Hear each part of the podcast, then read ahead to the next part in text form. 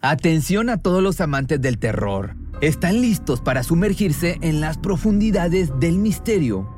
Pues les presento Archivos Perdidos, el podcast que explora las historias más escalofriantes de México. Archivos Perdidos no es solo otro podcast de horror, es una experiencia única que te lleva de la mano a través de historias como si estuvieras ahí mismo, viviendo los eventos junto con los protagonistas. La producción del podcast es impecable, con una narración cautivadora, efectos de sonido envolventes y una música que te sumerge en cada narración. Y si has vivido algo inexplicable, envía tu historia al correo archivosperdidos.genuinamedia.com y únete en este viaje a lo desconocido. Y no olvides también seguirlos en Spotify y Apple Podcast para no perderte ningún episodio. En resumen, si eres un amante de los misterios y las historias intrigantes, Archivos Perdidos es una adición, un complemento obligatorio a tu lista de reproducción.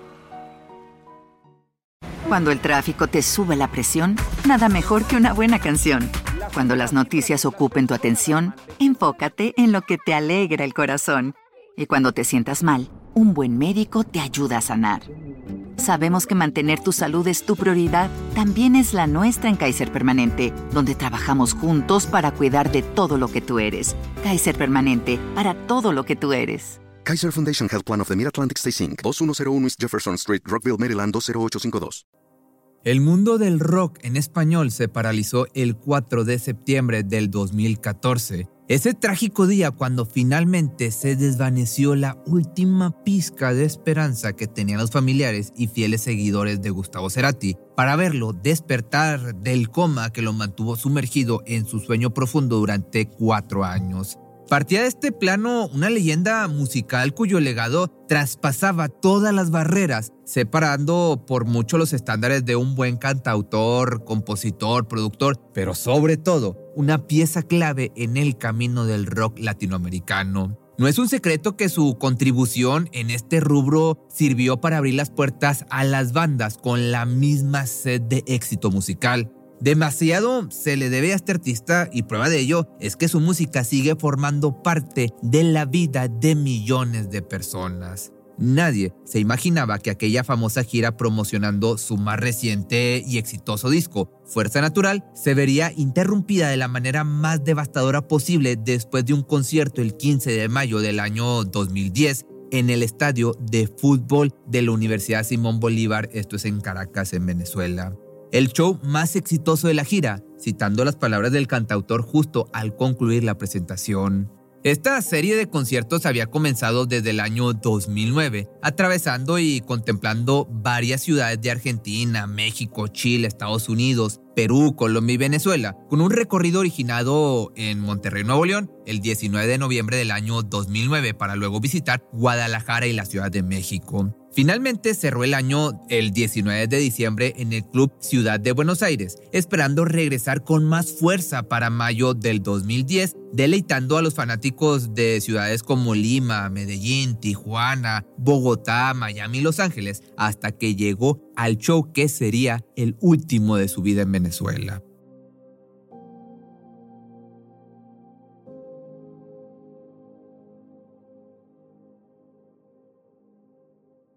Su llegada causó gran emoción y euforia, incluso despertó nostálgicos recuerdos de cuando en 1997 cautivó a sus seguidores en el estacionamiento del poliedro de esa ciudad junto con sus compañeros de Soda Stereo, protagonizando lo que sería la última gira de la banda. Pero esos detalles los abordaremos un poco más adelante. Durante su estancia se dio la oportunidad de conocer más sobre la cultura, gastronomía y lugares para pasarla bien como el local nocturno llamado Moulin Rouge, donde se le vio disfrutar de buenos momentos. Al día siguiente amaneció entusiasmado por la noche que le esperaba en compañía de su tan querida banda. Comenzaron por la tarde con la prueba de sonido y todos los preparativos para dejar listo el escenario y hacer historia. Horas más tarde llegó el momento. Gustavo Cerati apareció frente a sus miles de espectadores luciendo un traje en color blanco con una chaqueta atestada de detalles plateados. Apoyado en sus músicos Coleman, Anita Álvarez Toledo, Leandro Fresco, Fernando Zamalea, Fernando Nalé y Gonzalo Córdoba, abrió el recital con el aclamado tema Fuerza Natural para dar paso a todas las canciones que durante muchos años fueron abrazadas y recibidas con fervor por su público. cada canción más ovacionada que la anterior. De pronto el estadio entero estaba rendido a sus pies. El argentino convirtió en un lugar íntimo el escenario de la Simón Bolívar para entonar Cactus y Perdonar es Divino, una plaza que le fue cómplice al regalarle una espesa neblina. Se podía leer críticas como esta en los diferentes periódicos de Venezuela. Sin embargo, pese a que el concierto estuvo lleno de emoción de principio a fin, hubo un momento que destacó entre los demás la forma tan sublime en la que despidió interpretando Lago en el cielo. Bueno, hay un regalo, no mío, de, la naturaleza o de lo que sea, para todos. Un lago en el cielo, acá estamos bien alto. Gracias, Caracas. Esto evidentemente lo dijo Cerati con una voz sumamente entusiasmada antes de comenzar a tocar la última canción cuya letra retumbó en los corazones de los asistentes y se quedó justo ahí, plasmada para siempre. Vamos despacio para encontrarnos, el tiempo es arena en mis manos, era lo que coreaba a una misma voz con el cantante, todos sus seguidores, acto seguido culminó el show con un solo de guitarra extendido aproximadamente por casi dos minutos. Nadie tenía idea de que esos dos minutos, pues lamentablemente serían los últimos que escucharían tocar a semejante músico, convirtiendo su último solo en guitarra en el más inolvidable. Se retiró del escenario completamente agradecido por la respuesta de los asistentes y como lo hacía de costumbre se reunió con uno de los músicos llamado Coleman y su querido amigo Arián Taberna, quien se encargaba de las pruebas de sonido y temas relacionados. Solían juntarse en el camerino para evaluar la función y en esa ocasión dijeron que había sido la mejor de la gira. Tenían un muy buen sabor de boca. Conversaron unos minutos entre ellos, comida, bebidas e inmediatamente Coleman salió para reunirse con el resto del equipo. Mientras tanto, Adrián y Cerati se quedaron a solas. Yo ahí lo vi muy pálido. Ahí estaba, eh, cerca mío, como dos cabezas, y lo miré así. Es, más, le dije, ¿te sentí bien? Sí, sí, ¿por qué? No, no, estoy cansado, estoy cansado. Y ahí se fue de vuelta para el camarín y ese fue, este, fue previo al accidente.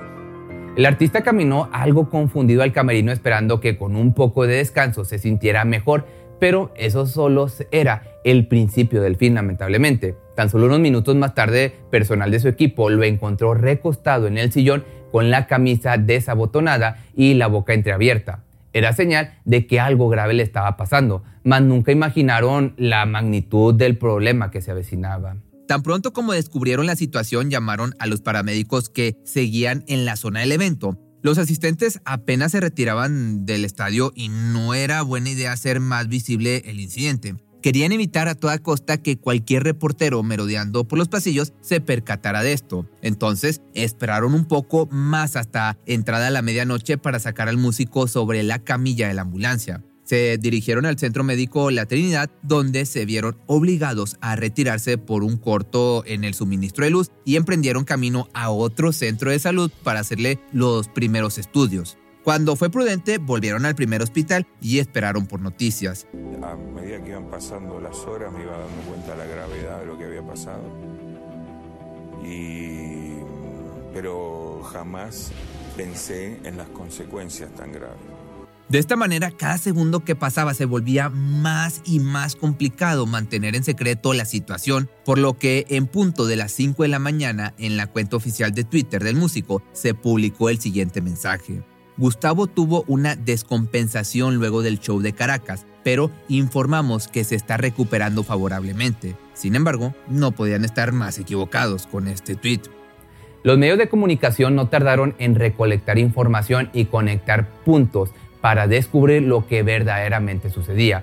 Fue así que recordaron cómo el cantante había reprogramado conciertos en el año 2006 por haber sufrido en 2006 una trombosis mas su estado actual era mayormente crítico.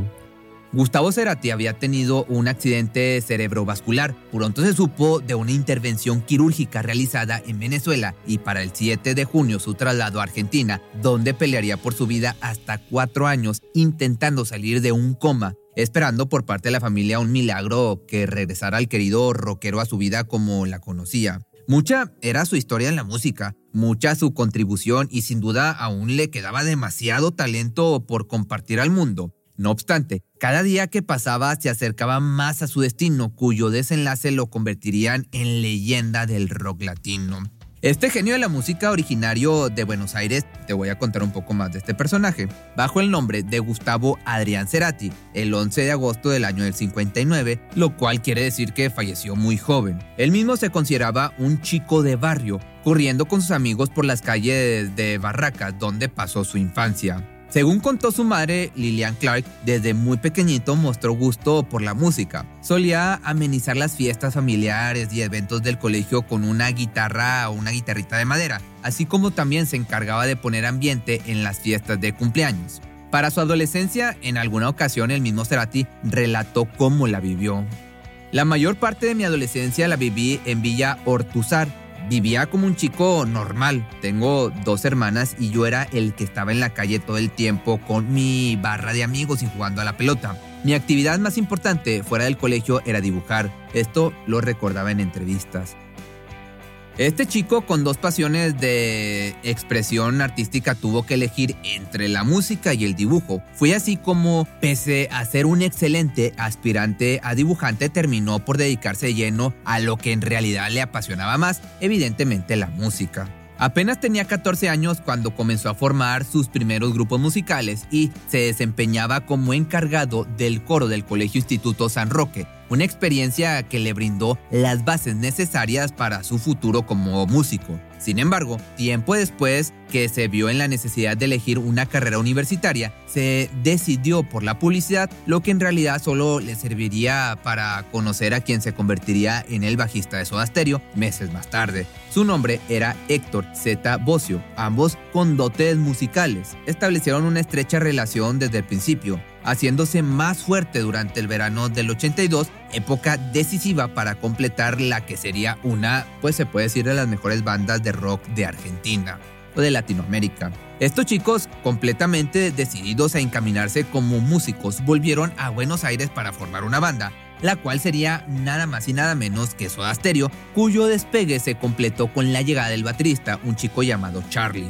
Este en realidad era conocido de la hermana de Cerati, la llamaba con frecuencia por teléfono hasta que por, digamos, casualidad del destino, él contestó. La llamada fue clave para entablar una conversación sobre la música y pactaron una audición para ver si podían unirse como banda.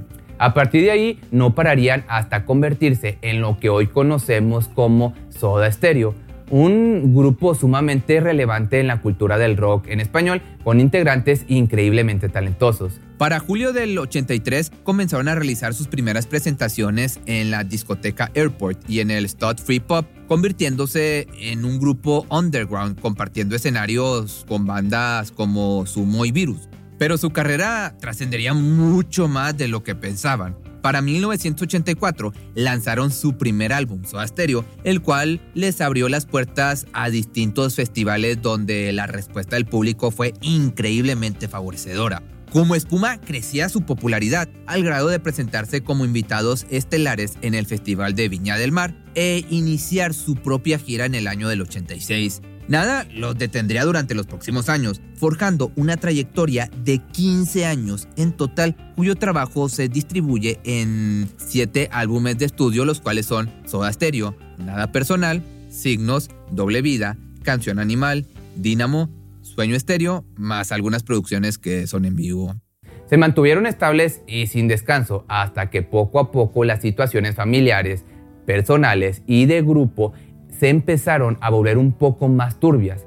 De entrada, en 1994, una tragedia sacudió a la banda, pero sobre todo al bajista, quien perdió a su hijo en un accidente de tránsito. Esa fue la primera vez que se puso sobre la mesa la opción de separarse. Sin embargo, no se llevaría a la realidad sino hasta el año del 97 que el líder del grupo hizo pública una carta dirigida a todos sus seguidores, donde explicaba la triste noticia, para muchos incluso devastadora. Estas líneas surgen de lo que he percibido estos días en la calle, en los fans que se me acercan, en la gente que me rodea y en mi propia experiencia personal. Comparto la tristeza que genera en muchos la noticia de nuestra disolución. Yo mismo estoy sumergido en ese estado porque pocas cosas han sido tan importantes y gratificantes en mi vida como Soda Stereo. De esta manera comenzaba a relatar dando paso a un escrito que seguramente redactó desde un mar de emociones encontradas, concluyendo con estas palabras. Esta decisión ha nacido del interior del grupo y desde ahí también se genera una nueva excusa para volver a encontrarnos por última vez,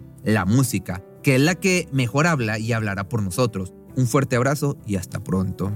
No solo daba la noticia de su separación, sino la de una última gira en grupo para tener la despedida que merecían. Esta comenzó el 30 de agosto de 1997 en la Ciudad de México, pasando por Monterrey, Caracas y Santiago de Chile. Finalmente, su última parada fue en el estadio de River Plate el 20 de septiembre de 1997. Ahí más de 60 mil personas serían testigos de lo que parecía la última presentación en vivo de un grupo que marcó generaciones. La mañana del último show, Gustavo se despertó temprano y desde la ventana del living espió a la gente que ya desde el mediodía hacía cola Mirando a través de la persiana, se divertía pensando que nadie ahí abajo se imaginaba que mientras ellos esperaban para verlo convertido casi en un dios arriba del escenario, esa misma noche él estaba ahí enfrente encargándose de las tareas domésticas de su casa. Esto lo relató el periodista Juan Morris en una columna del periódico The New York Times, complementando la anécdota diciendo lo siguiente. Su departamento en Argentina queda exactamente a cuatro cuadras del estadio y había pensado en disfrazarse y cruzar caminando, pero la afluencia del público era tan grande que el plan era imposible. Apenas dieron las 11.35 de la noche y el estadio se oscureció a modo de misterio y para que solo los flachazos de las cámaras de los reporteros captaran el histórico momento.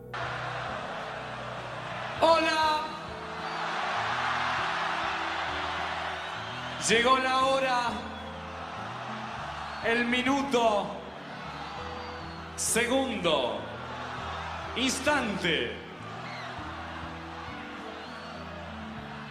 Supongo que tienen sed. Soda Estéreo, Buenos Aires, Argentina. Esto fue lo que gritó Cerati con fervor sobre el escenario para dar paso a las primeras notas musicales de En la ciudad de la furia. Fue un día muy extraño, empecé el show muy triste pensando que era la última vez que tocaba cada tema de la banda. Esto lo contó uno de los integrantes, pues ni él ni nadie más sabían que en el 2007 harían una gira titulada Me Verás Volver. No obstante, ese concierto de 1997 se cerró con una frase inolvidable de Gustavo Cerati.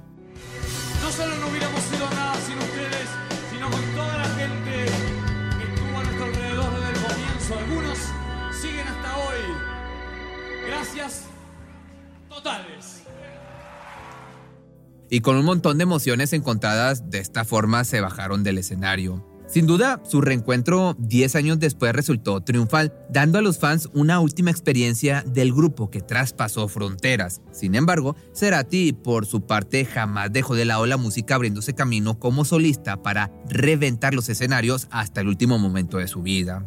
Ese último concierto del 15 de mayo del 2010 lo disfrutó como nunca, igual que sus seguidores.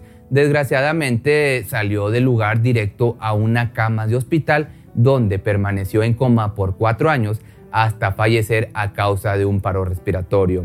Si te gustó este tipo de caso que se sale un poco de lo normal de los videos que normalmente subo, pues déjame tus comentarios aquí abajo y con gusto le puedo seguir por esta línea. O si tienes alguna petición, también me la puedes hacer saber a mi correo que es correo arroba pepemisterio.com.mx. ¿Te preocupas por tu familia? Entonces, ¿por qué darles solo huevos ordinarios cuando pueden disfrutar de lo mejor? Eggland's Best, los únicos huevos con ese delicioso sabor fresco de granja, además de la mejor nutrición, como 6 veces más vitamina D, 10 veces más vitamina E y 25% menos de grasa saturada que los huevos regulares, además de muchos otros nutrientes importantes. Así que, dales los mejores huevos. Eggland's Best, mejor sabor, mejor nutrición, mejores huevos. Cuando el tráfico te sube la presión, nada mejor que una buena canción.